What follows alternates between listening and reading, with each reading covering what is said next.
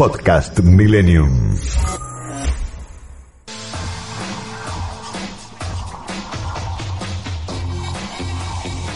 Sábado al mediodía es el momento ideal para informarse, en profundidad, pero más relajados, para entender lo que pasó y prepararse para lo que viene. En una realidad cada vez más compleja, información, análisis y opinión honesta. Dato sobre dato, con Daniel Santoro y José Luis Brea.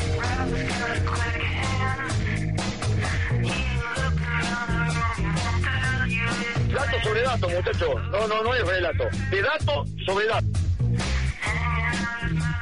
Muy buenos días a toda la audiencia de Radio Millennium. Arrancamos con una emisión de datos sobre datos. Hoy eh, estoy solo, eh, Daniel Santoro es el que les habla, porque mi compañero José Luis Brea se tomó este, un día eh, de descanso, así que vamos con, una, con un arranque un poco inusual, eh, que tiene que ver con esta llegada de las fiestas y el fin de año. Escuchen, los ponientes y las generaciones, los días y ninguno fue el primero, la frescura del agua en la garganta de Adán, el ordenado paraíso, el ojo descifrando la tiniebla, el amor de los lobos en el alba, la palabra, el exámetro, el espejo, la torre de Babel y la soberbia, la luna que miraban los caldeos, las arenas innúmeras del Ganges, Chun-Su y la mariposa que lo sueña, las manzanas de oro de las islas, los pasos del errante laberinto, el infinito lienzo de Penélope.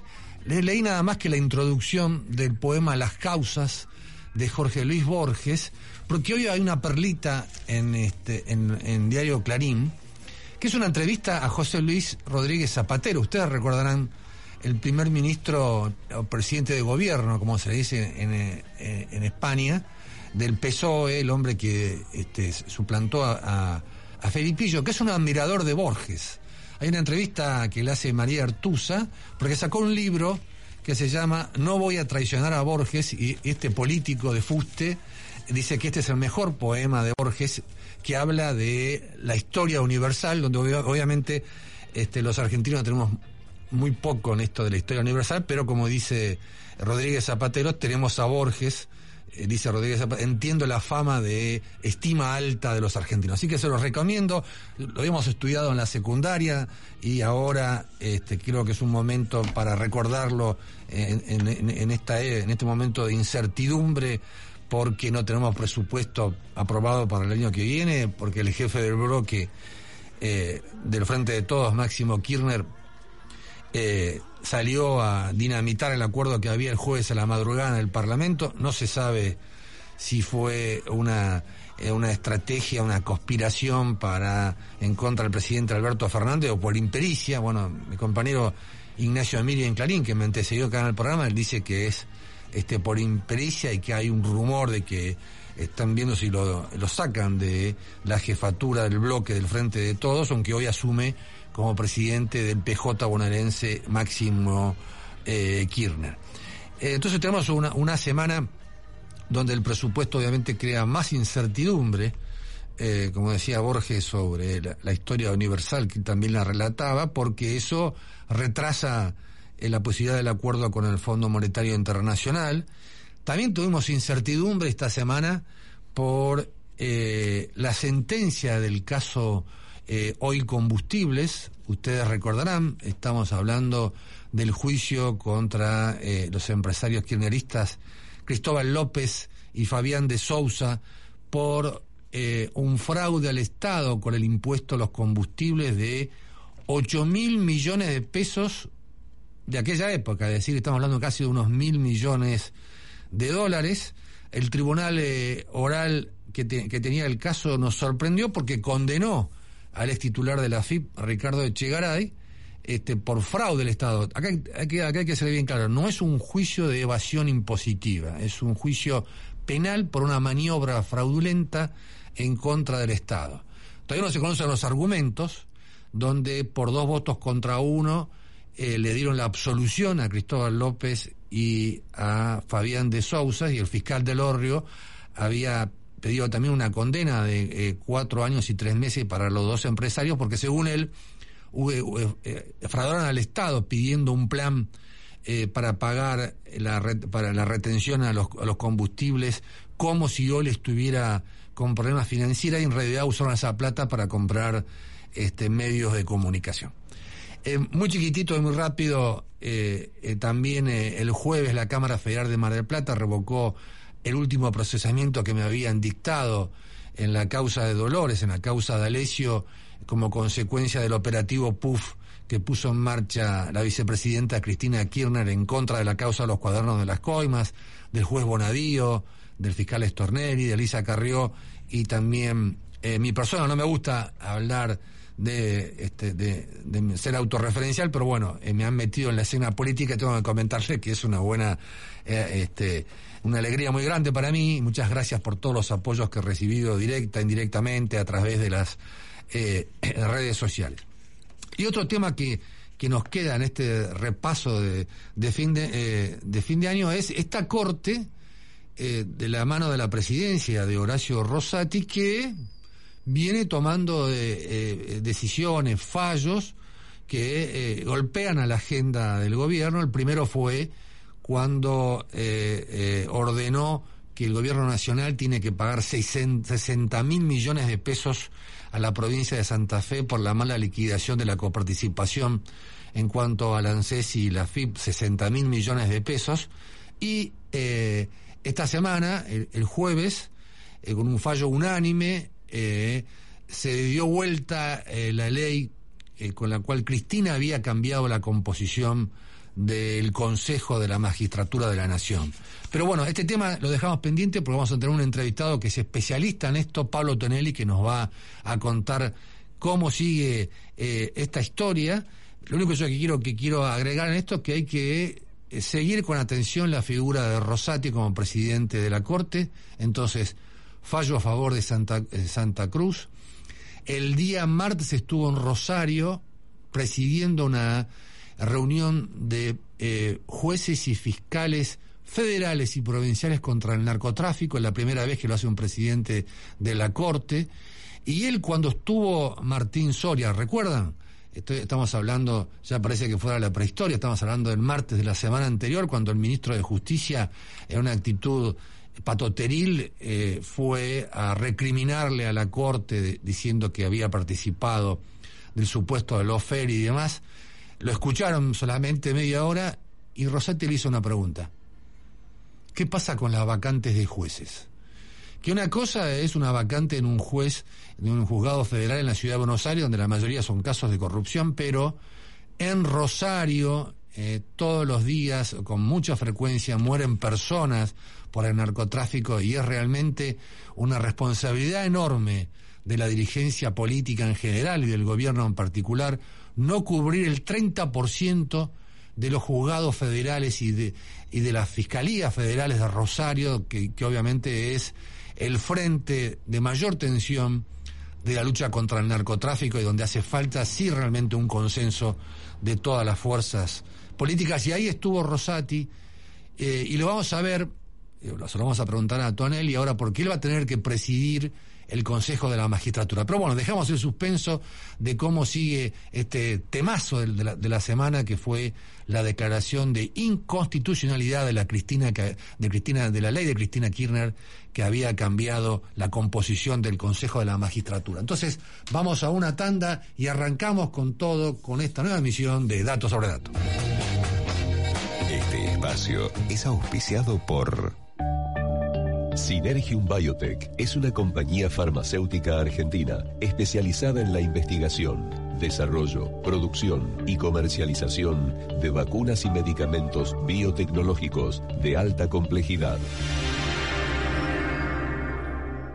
¿Sos socio de OSDE? Tenemos una buena noticia para vos. Ahora podés obtener tu credencial digital para acceder a nuestros servicios en forma práctica y segura. Es posible utilizarla sin conexión y compartirla con otra persona para que compre medicamentos por vos o acompañe a tus hijos al médico. Además, como la mostrás desde tu celular, reducís la posibilidad de contacto con el coronavirus. Descargala ahora y lleva siempre con vos una credencial sustentable. OSDE, hoy más que nunca, queremos que más gente se cuide. Superintendencia de Servicios de Salud 0800 www.ss.gov.ar Registro Nacional de Entidades de Medicina Prepaga número 1408 Tarifazos de comunicación 0810 nuestra web o contacto ExxonMobil se encuentra presente en la Argentina desde hace más de 100 años. Hoy, con más de 2.000 empleados, lleva adelante desarrollos de recursos no convencionales, exploración costa afuera, un centro de servicios global y programas de fortalecimiento para comunidades. ExxonMobil, contribuyendo con el crecimiento del país. Masalín Particulares. 115 años de liderazgo, distinguidos por la trayectoria, guiados por la innovación. En Telecom queremos que todas las personas puedan hacer un uso positivo de la tecnología y descubrir las oportunidades del mundo digital. Conoce más sobre nuestros cursos y talleres gratuitos en digitalers.com.ar. Telecom, nos unen las ganas de avanzar. ¿Sabías que la producción ganadera argentina se hace de manera sustentable? Un gran porcentaje de la producción se desarrolla en praderas y pastizales naturales, permitiendo mantener carbono y agua en los suelos, conservar materia orgánica y mantener la biodiversidad del ecosistema. Carne Argentina. Carne sustentable. Encontrá más información en www.carneargentina.org.ar. Grupo Petersen, desde 1920, construyendo el país. El fútbol es algo muy importante como para escuchar a cualquiera. Y en ESPN están los que saben. Viñolo, Clos, La Torre, López, Ruggeri, Fantino, Beltrán, Rubinska, Simón y todos los expertos que necesitas. Viví tu pasión por el fútbol de lunes a lunes, en vivo por ESPN. No dejemos de cuidarnos. Usemos siempre tapaboca. Mantengamos distancia. Elijamos espacios abiertos. Ventilemos lugares cerrados. Para más información, entra a buenosaires.gov.ar barra coronavirus. Cuidarte es cuidarnos. Buenos Aires Ciudad. Aeropuertos Argentina 2000. Adaptó sus 35 aeropuertos con nuevos protocolos para que sigas viajando seguro. Aeropuertos Argentina 2000. Todos los sábados a las 12, Dato sobre Dato. Bueno, entonces hablábamos recién de esta noticia muy importante que fue la declaración de inconstitucionalidad que decidió la Corte en, en cuanto a la ley que Cristina Kirchner como senadora en el año 2006 este, logró hacer sancionar y que cambió la composición del Consejo de la Magistratura reduciendo sus miembros a 13. Eh, uno de los eh, diputados que más conoce este tema es el diputado de Juntos por el Cambio y representante de Juntos por el Cambio en el Consejo de la Magistratura, Pablo Tonelli. Buenos días, Pablo, ¿cómo estás? Muy bien, Daniel, por suerte, buenos días. Ah, bueno, muchas gracias este, por atendernos. No, por favor. Eh, hemos escuchado ya, después de este fallo tan trascendental eh, de, la, de, la, Corte, los argumentos por los cuales se declaró inconstitucional, porque la Constitución habla directamente de equilibrio entre los representantes del poder político, de los jueces, de los abogados y de la, y de la academia. Eh, pero la pregunta es, ¿cómo van a ser ustedes en el Consejo de la Magistratura, Pablo, en este el organismo que propone este, la, eh, propone candidatos a jueces y destituye jueces, ¿cómo van a hacer para en 120 días corridos aumentar de 13 a 20 miembros? Bueno, sin la menor duda tenemos que actuar rápidamente. Ya nos hemos eh, convocado para una reunión el próximo lunes a la mañana. Eh, lo más importante es poner en marcha los procedimientos de selección eh, de los jueces, de los abogados, eh, del académico, porque son procesos que llevan mucho tiempo. Eh, es decir, para elegir a los jueces tienen que votar todos los magistrados, para elegir a los abogados tienen que votar todos los abogados de todo el país. Esas son elecciones que llevan tiempo. La convocatoria tiene que hacerse con 90 días de antelación. Hay tiempo para actualizar los padrones, para presentar las listas, etcétera. De modo que me parece que nuestra primera y más urgente tarea eh, va a ser esa, poner en marcha eh, los procedimientos eh, necesarios para la elección de esos nuevos representantes. En el caso del Congreso es más fácil porque se supone que tanto la Cámara de Diputados como el Senado, que tienen que elegir un representante cada uno, lo pueden hacer, lo pueden hacer de una manera más ágil. Eh, pero en el caso de las elecciones eh, es todo un procedimiento y, lleva tiempo. Y lo mismo para el caso del académico, hay que sumar un académico más. Los otros cinco, o sea, eh, se aumentan a siete miembros, ¿no? los otros cinco, ¿a quiénes corresponden? ¿Cómo, es? Bueno, esta va a ser una discusión también. en el Congreso vamos a tener que discutir con, con alguna minuciosidad a quién le corresponde ese diputado y ese senador que hay mm. que incorporar al, al Consejo. Eh, porque la vieja ley eh, le, le, otorgaba el, el cuarto este, representante en el Consejo a la tercera fuerza, tanto en la Cámara de Diputados como en el Senado. Eh, de modo que esto va, va, desde ya avisó lo que va a ser toda que va a ser toda una discusión. Eh, pero bueno, es una discusión que la tenemos que saldar en la Cámara de alguna manera. En cambio, las elecciones, reitero, requieren todo un procedimiento que no es este, ni sencillo ni rápido, y en el cual no se pueden saltear algunos plazos. Ah, mira, tocaste un tema que yo no me había dado cuenta. Entonces, son siete, eh, repasemos, son siete los nuevos representantes que tienen que sumarse. Uno por el Senado y uno por el diputado, por diputados, pero vos decís que la vieja ley decía que le correspondía a la trasera fuerza, es decir, que no le corresponde al frente de todos, no le corresponde al Junto por el Cambio. Eh, después que las fuerzas que hay son mi ley o, el, bloque de izquierda. Bueno, todo depende porque la ley se refiere a bloques, no, no, no a interbloques. De modo que hoy en día el, tercer bloque, si yo no me equivoco, es el del radicalismo. El primero es el del Frente de Todos, el segundo es el de PRO y el tercero sería el del radicalismo. Este, pero bueno, esto va a ser toda una discusión. Este, todos, todos los bloques van a querer este, ser los beneficiarios de ese nuevo representante. El único que va a ser fácil de elegir es el presidente de la Corte, porque ese ya está elegido. Ya está elegido, sí. simplemente hay que invitarlo a que cruce la Plaza Lavalle y se siente en la mesa del Consejo. ¿Cómo te imaginas a, un Rosati, presidente de la Corte, administrando, eh, eh, digamos, por los, fondos de la justicia nacional? A mí eso me, me gusta, me parece que puede, no digo que necesariamente vaya a ocurrir, pero me parece que puede ser virtuoso. Mm. Porque nosotros en los últimos tiempos hemos tenido problemas presupuestarios mm. con el resultado de que, en términos generales y simplificando mucho la cosa, mm. el Consejo es pobre y su presupuesto apenas le alcanza para pagar los sueldos y muy poquita cosa más, y la Corte Suprema es rica y le sobra el dinero y tiene eh, enormes cantidades de dinero invertidas. Eh, entonces a lo mejor, y, esto siempre ha generado eh, diferencias y disidencias entre la Corte y el Consejo. Me parece que en principio y en teoría la presencia del presidente de la Corte en el Consejo debería ayudar a que resolvamos esas diferencias que tenemos en torno al presupuesto y al manejo de los fondos y, que entonces el manejo de los fondos termine siendo más eficiente. Por lo menos es lo que yo desearía. Mm. El, el kirchnerismo se adelantó a, este fallo de la Corte mandando un proyecto de ley donde omitía darle la eh, de reforma del Consejo de la Magistratura, omitía darle la presidencia a, al, presidente de la Corte, es decir, tenía, nombre y apellido ese proyecto, no querían que Rosati... Este, eh, eso fue una reacción política, pero en la atmósfera, ¿vos eh, sentiste algún eh, fastidio, tensión en parte de los representantes del Frente de Todo ahí en la magistratura con respecto a este fallo?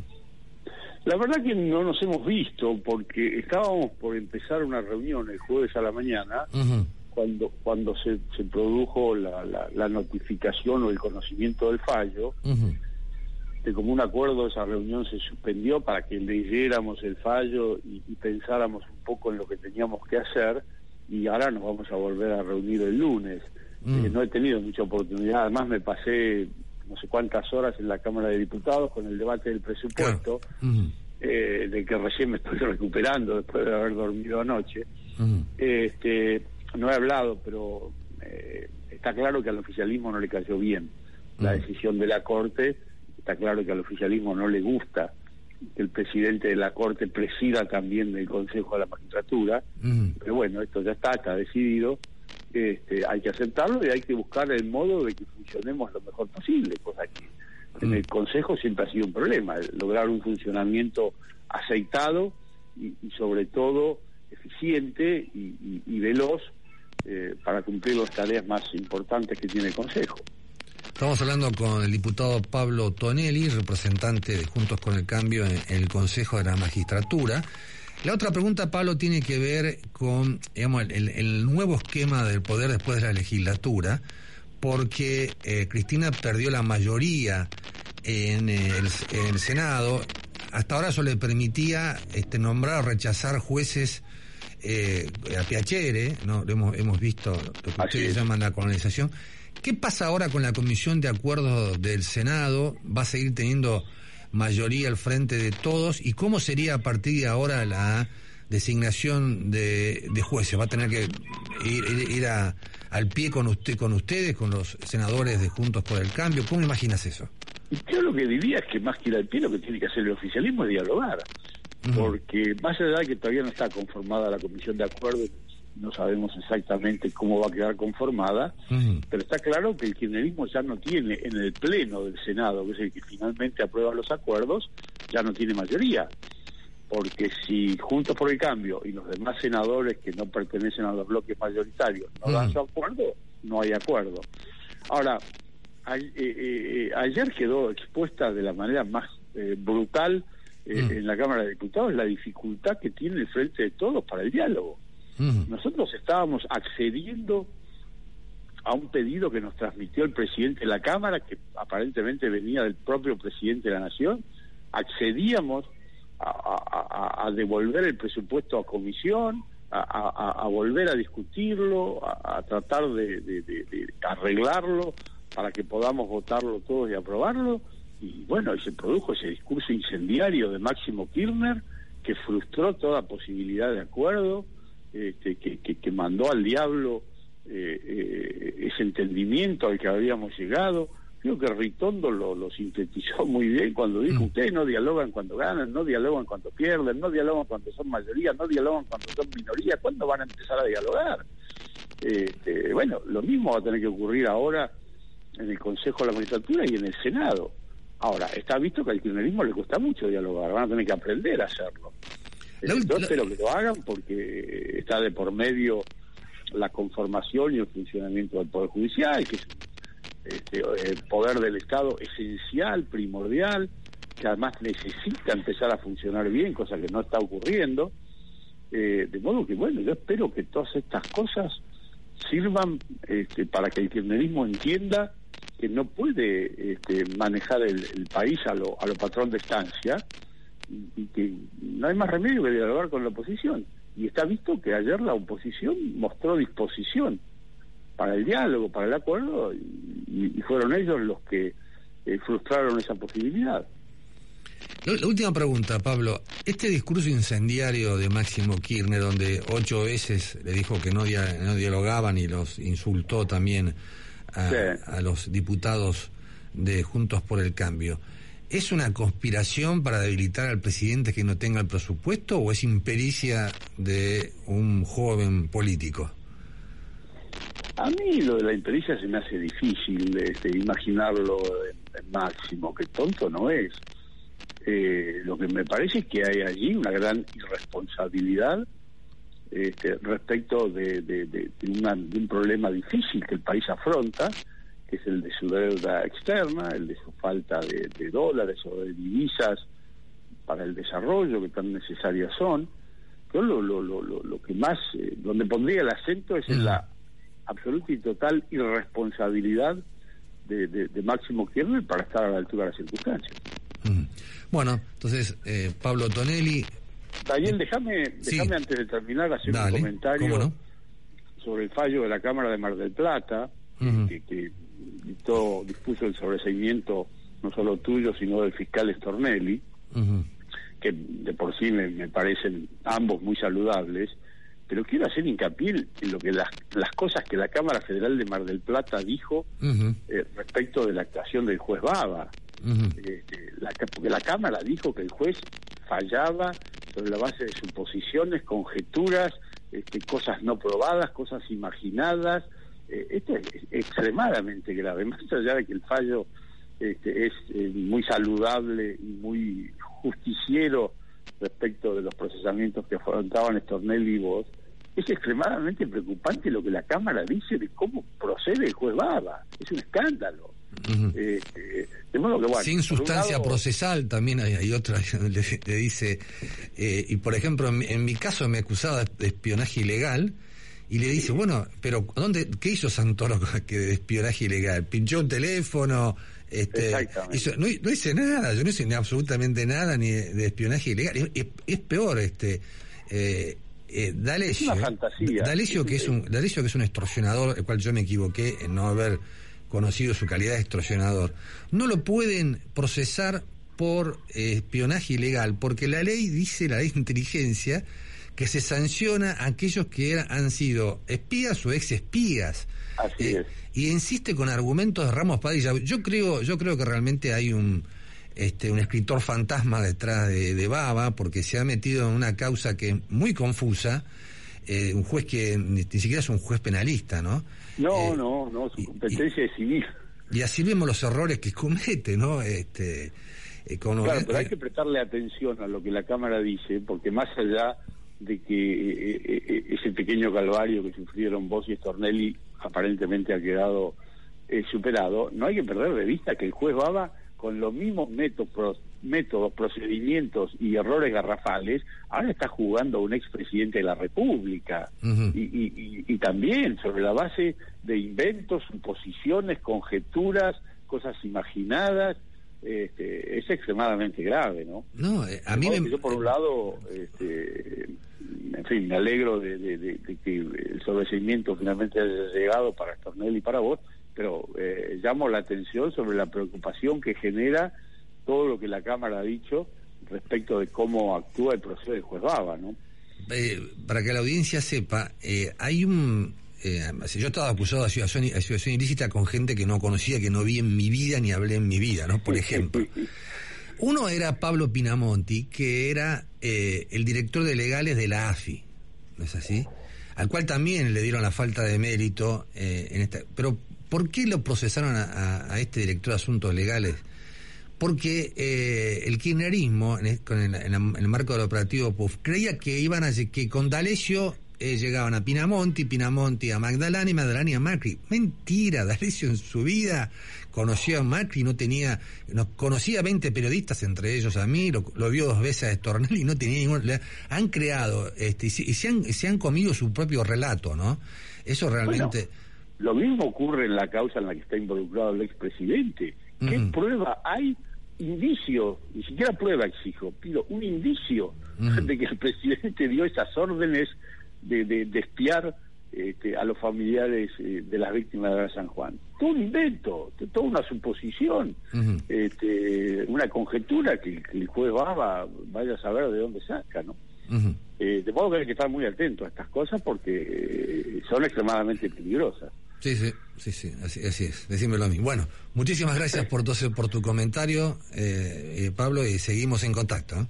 Pero cómo no, va a ser un gusto. Hasta pronto, Daniel. muy buen fin de semana. Igualmente, igualmente. Eh, bueno, pero antes de ir realmente a un tema musical con mucha energía, acá este Tomás eh, me, lo está contando, hay que resaltar una cosa. Eh, Pablo Tonelli anunció que el lunes se reúne el Consejo de la Magistratura en una reunión de emergencia para empezar a discutir cómo elegir estos nuevos este, siete miembros que se van a agregar a los trece del Consejo de la Magistratura y dijo un tema en el aire que es otra exclusiva que, que han dado, le dio datos sobre datos. Eh, ¿Quién se va a quedar con el, el senador y el diputado más que tiene que ir como representante al Consejo de la Magistratura? Es lo que dice que la ley habla de bloques y que le correspondería al radicalismo. Pero acá vamos a tener una batalla campal política en otro adelanto que nos dio el diputado Tonelli. Bueno, vamos entonces a un tema musical para relajarnos en este mediodía de sábado en Radio Millennium.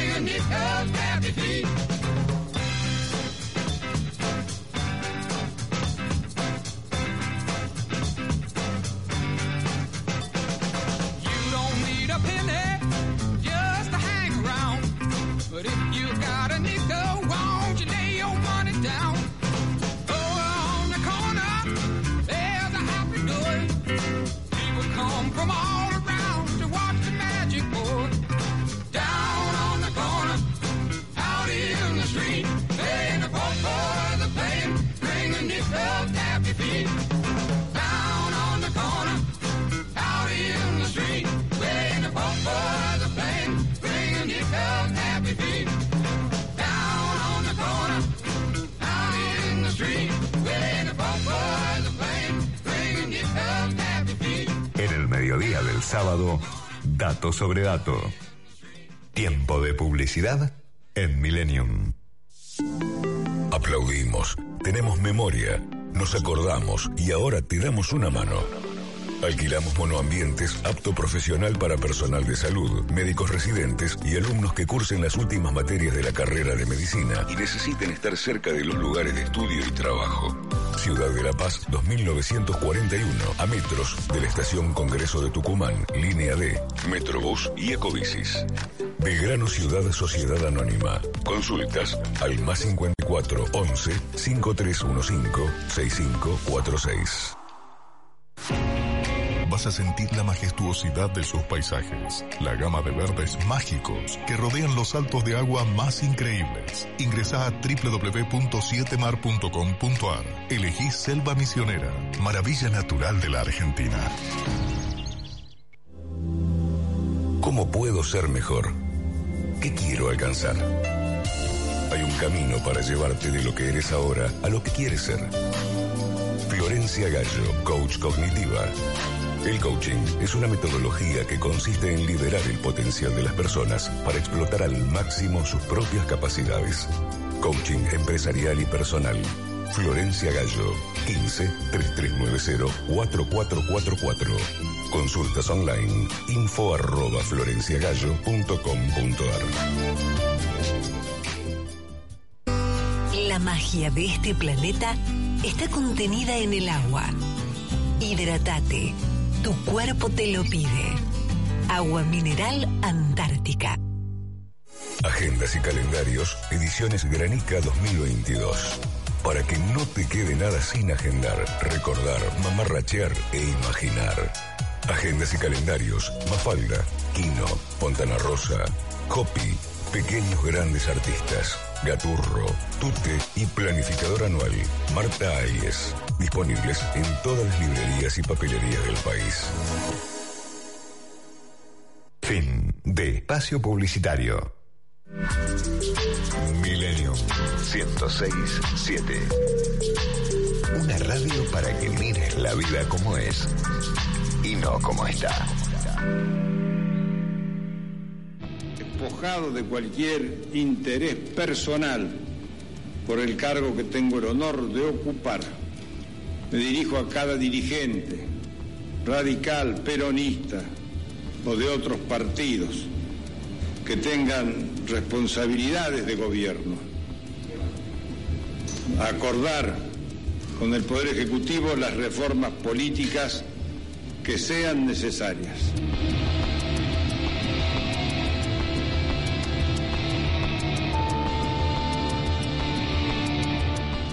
A usted para presentar mi renuncia como presidente de la Nación.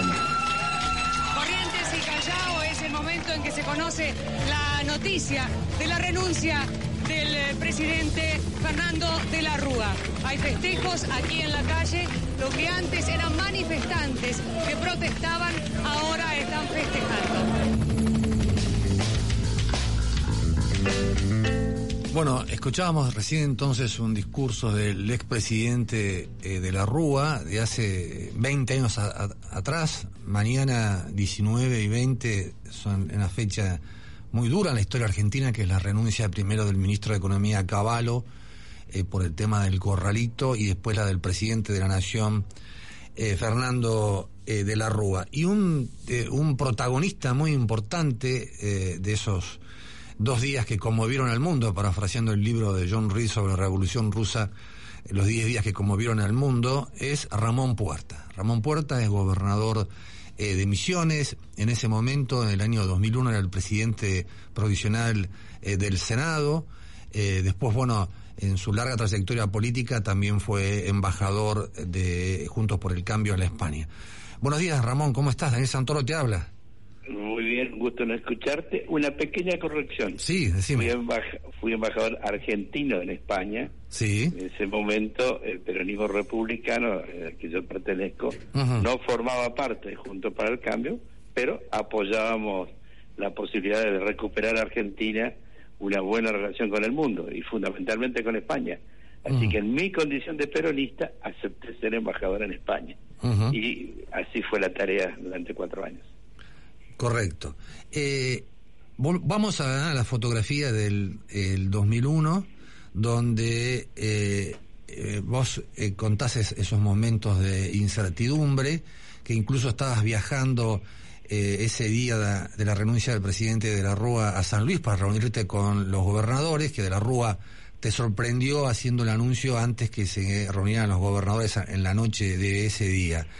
la pregunta es, Ramón, de la Rúa quería un gobierno de coalición con el peronismo y ustedes solamente le ofrecían eh, las leyes que él quisiera para mantener su gobierno.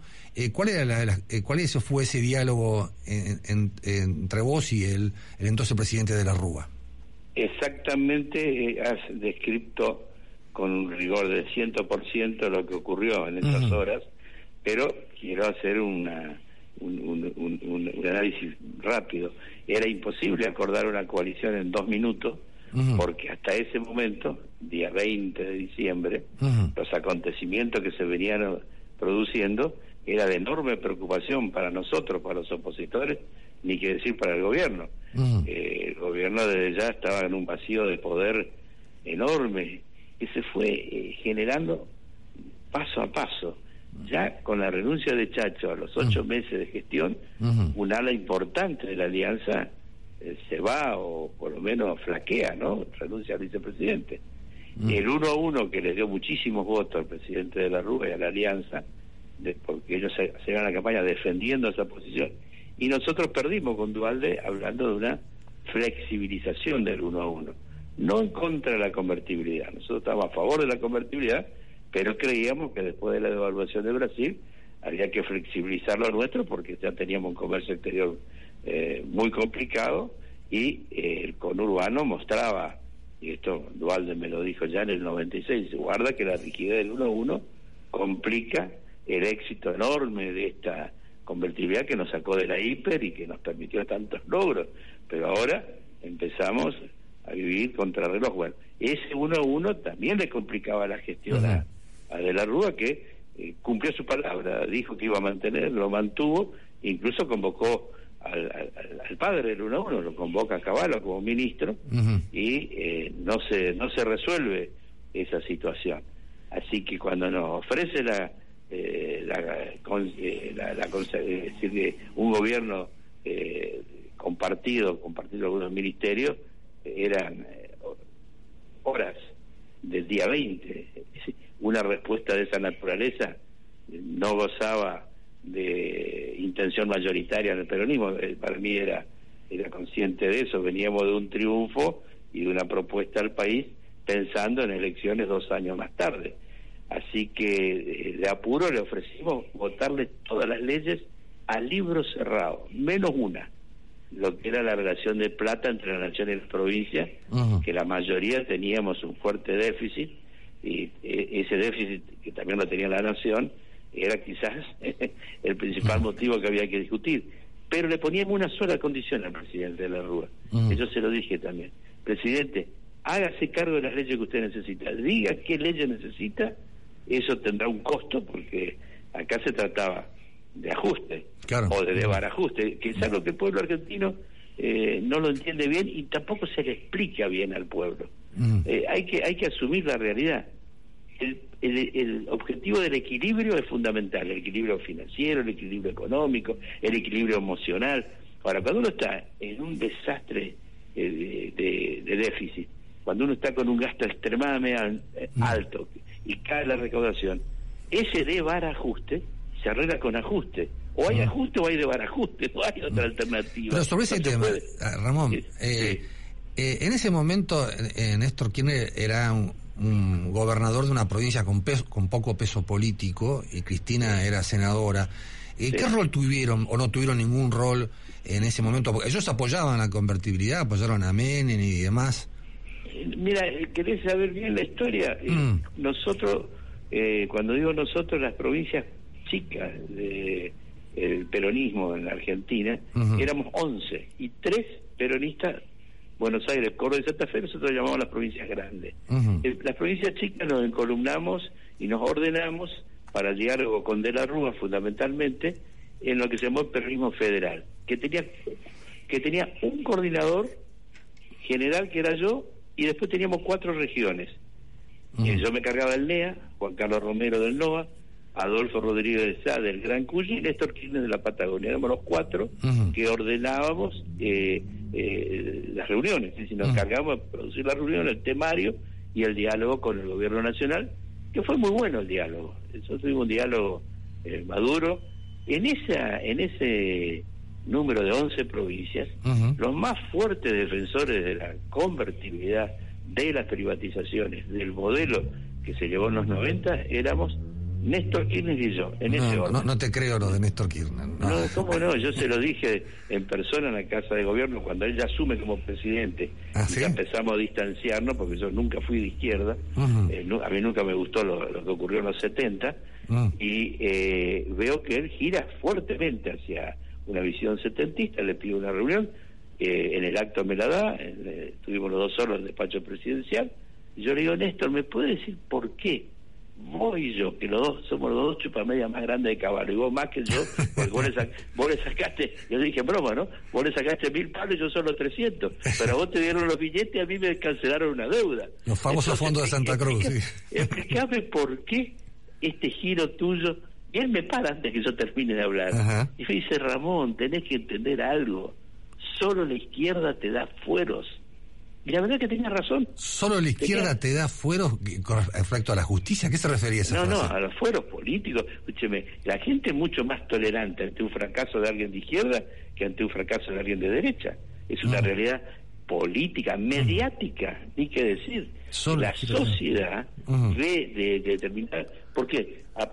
es un discurso, yo quiero que esta empresa sea el Estado porque entonces es nuestra. Mentira. El que la preside, el que la gerencia, se va quedando con cosas que son ajenas. Si la empresa es privada, tributa y genera empleo genuino. Ahora, hay un rol del Estado, que es la regulación. Hay un rol del Estado, que es poner al servicio de las grandes causas, salud, educación, seguridad, el patrimonio de, una república. Pero eso no quiere decir que la empresa tiene que ser del Estado en manos de una burocracia que después es impagable. Y la corrupción, ni qué decir. Eh, bueno, eso era el plano de los gobernadores que estaban, estaban negociando en esos días frenéticos de diciembre del año 2001. Este, Ramón, estamos hablando con Ramón Puerta, el ex eh, presidente provisional del Senado. Eh, sin embargo, el radicalismo dice que también un sector del peronismo buscó un golpe contra De la Rúa. Dicen que el, intendente de Merlo llamó a, protestar en Plaza de Mayo vamos vamos a separar la paja del trigo. Hay sectores del radicalismo que le echan la culpa a Alfonsín. Hay sectores del peronismo que le echan la culpa a Dualde. Las culpas se echan por todos lados y acá no hay que complicarse tanto. Acá fue una secuencia que yo entré a describirla y vamos a llegar al final. Cuando renuncia de la Rúa, afortunadamente teníamos instituciones muy fuertes que funcionaban y teníamos partidos políticos. El radicalismo toma la decisión de no votarle a Rodríguez A, pero sí me acompaña a mí en esos tres días donde fui presidente interino, me acompaña para explicar al, al mundo, sobre todo al Fondo Monetario y a los acreedores, que íbamos a cumplir con la Constitución y con las leyes. La ley de acefalía decía que yo tenía que asumir y en el perentorio plazo de 48 horas, asamblea y elegir quién completaba mandato. En ese acompañamiento yo conté con el apoyo fuertísimo, inestimable, patriótico de quien fue presidente del Banco Nación, eh, Enrique Olivera, con Roque Macarón, el Banco Central, quien estaba al frente de la CIA, este mendocino, escucha, me está saliendo el apellido ahora, y eh, nada más y nada menos que el canciller. Rodríguez Javarini, que eran funcionarios de la Rúa y siguieron en Siguieron para acompañar y buscar una salida, algo no deseado. La renuncia de un presidente elegido por el pueblo es un hecho no deseado. Pero la democracia funcionaba en el 2001. Y el problema básico era la rigidez del uno a uno. Teníamos una industria bien equipada, éramos exportadores fuertes de energía.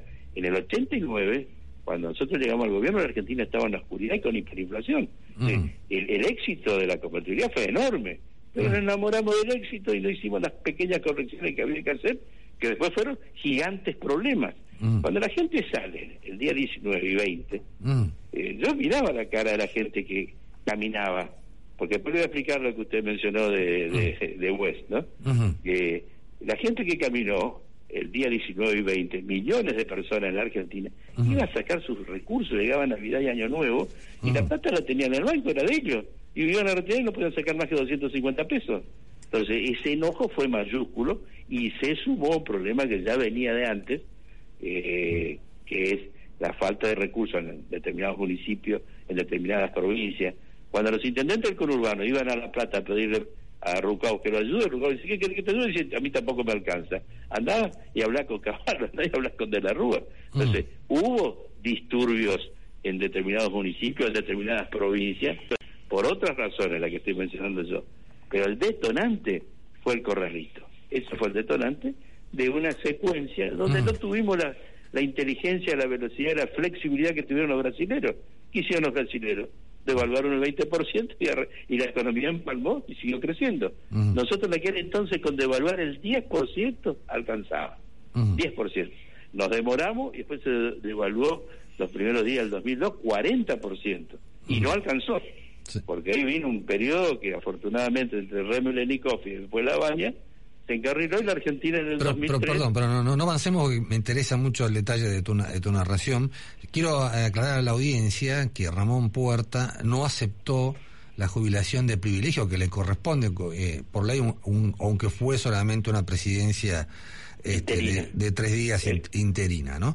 Eh, lo primero que hiciste cuando eh, llegaste a la casa de gobierno, que dicen, algunos dicen que ni siquiera estaban las luces prendidas, un poco una situación de, de abandono, fue poner plata en los cajeros automáticos y autorizar el partido entre Vélez y Racing? Bueno, levantar el estado de sitio, lo que mm. permitió que se juegue ese partido. Mm. Y para cargar los cajeros hubo que firmar muchísimos decretos. Mm. Por ejemplo, eh, Rodríguez Llavarín explicó al mundo y el fondo que le había negado 2.300 millones eh, una cifra eh, pequeña, muy pequeña, a cabal de la Rúa, a la Alianza y a la Argentina. Nos negaron 2.300 millones. Acá hay que entender una cosa, que no hay dinero más barato en el mundo y más ventajoso que el del fondo. Y nosotros repetimos alegremente sin analizar, no al fondo, no al fondo. Si cuando vos decís no al fondo, pasa lo que le pasó a la gestión kirchnerista. Por no tomar dinero en el fondo, tomó dinero carísimo de Venezuela, por ejemplo, con intereses de dos dígitos. Cuando el fondo tiene intereses de un dígito y tiene un acuerdo eh, político que lo podés renovar, lo podés renegociar. Cuando vos tomás plata de un usurero, no podés negociar. Hay que explicar estas cosas y no ir a la tremenda eh, con expresiones que no tienen sustento. Entonces, eso, eso que pasó en, el, 2001, que me estás preguntando, se pudo encarrilar cargando a los cajeros porque primero explicamos esto.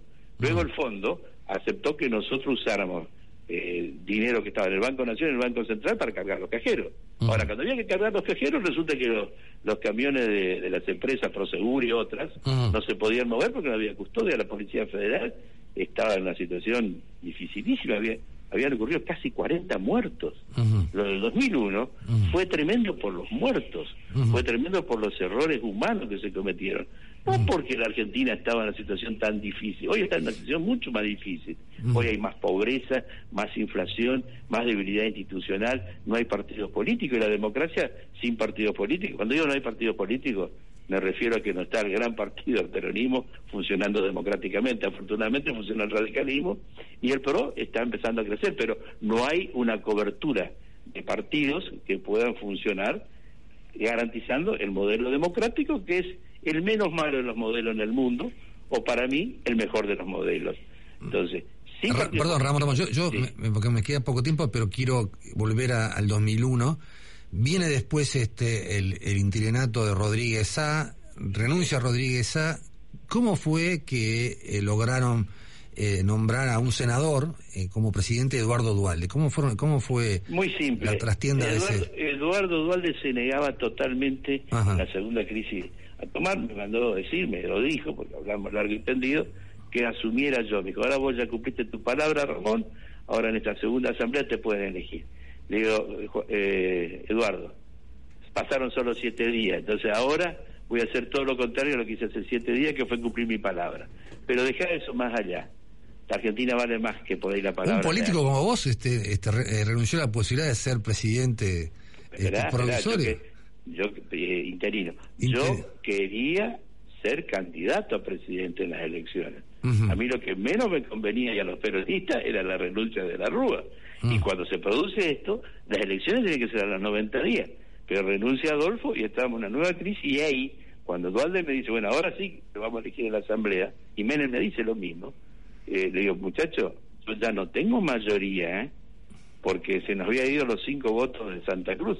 Néstor se ofende cuando eh, Adolfo pone en tela de juicio la convertibilidad, la- es decir, el, el modelo eh, que venía dando buenos resultados. Después del discurso de la CGT, Néstor dice, no, yo esta, este giro no cambio. Más allá que después él giró mucho más. Pero en ese momento tomó esa decisión. Y Adolfo, cuando se enoja en Chapamala, que se ve que le faltan siete eh, gobernadores, se siente abandonado, renuncia y ahí perdimos cinco legisladores más. Y yo cuando llegué a presidente del Senado tuve el apoyo de un peronismo en su conjunto que me votó. Y cuando pusimos a Adolfo, también el peronismo votó y algunos partidos provinciales. Pero ¿sabe cuántos votos nos sobraron no- encima no de lo que pide la Constitución? Cuatro votos, porque tenés que tener la mitad más uno de la totalidad de las dos cámaras Claro. y tuvimos cuatro más nada más. Yo había perdido diez, entonces le digo, mira Eduardo, acá el único que puede armar esto sos vos. Él me dice que no, que no, bueno, esto que te estoy contando. Y me dice, bueno, voy a hablar con Alfonsín. Le digo, hablar con Alfonsín, él te va a votar a vos. Y Alfonsín acordó con él, sobraron 100 votos o muchísimos votos, creo que fueron 100, ahí, no, ahí puedo estar equivocado en la cifra, pero sobraron votos, y Dualde hace un gobierno de coalición. Lo que intentó de la Rúa lo termina haciendo Dualde con apoyo del radicalismo y arranca la Argentina con apoyo de todos los sectores en un gobierno de concertación y de armonía. Entonces, esa segunda crisis me tuvo a mí fuera de la presidencia del Senado, fuera de la presidencia de la Asamblea, porque si yo iba a presidir la Asamblea, la segunda Asamblea, había otro problema. Menem me iba a votar a mí porque no lo quería votar a Dualde. Y esa claro. pelea de Menem y Dualde nos tocaron la Argentina. Ujú, Así es. Bueno, muchísimas gracias por este apasionado relato de qué pasó en esos días realmente muy calientes de diciembre del 2001. Este Ramón Portas, desgraciadamente se nos acabó el tiempo porque se- era realmente muy bueno seguir este, hablando y recordando y aprendiendo de esos hechos del año 2001. Muchas gracias por la entrevista, Ramón Porta, y seguimos en contacto. Entonces. No, usted se lo merece y la Argentina. Yo estoy quedando viejo y no me quiero olvidar los detalles. Y no escribí ningún libro. Tenés que escribirlo, tenés que escribir un libro, todas estas cosas hay que contarlas. Algunos de ustedes que se anima a escribir, yo cuento todo. Bueno, bueno. Un abrazo. Un abrazo, muchísimas gracias. Gracias. adiós. Bueno, entonces era la palabra de Ramón este, Puerta, recordando, eh, haciendo historia, aprendiendo de aquella crisis del año 2001. Y llegó el momento de los agradecimientos. Jorge Aguayo, muchas gracias en la operación técnica. Tomás Garrido, muy buena en la producción periodística. Y María Albiolite Eh, y extrañamos mucho a, Pepe, José Luis Brea, que están en Entre Ríos, seguramente en alguna terma tomando sol. Así que nos veremos el sábado que viene aquí en Radio Millennium. Podcast Millennium.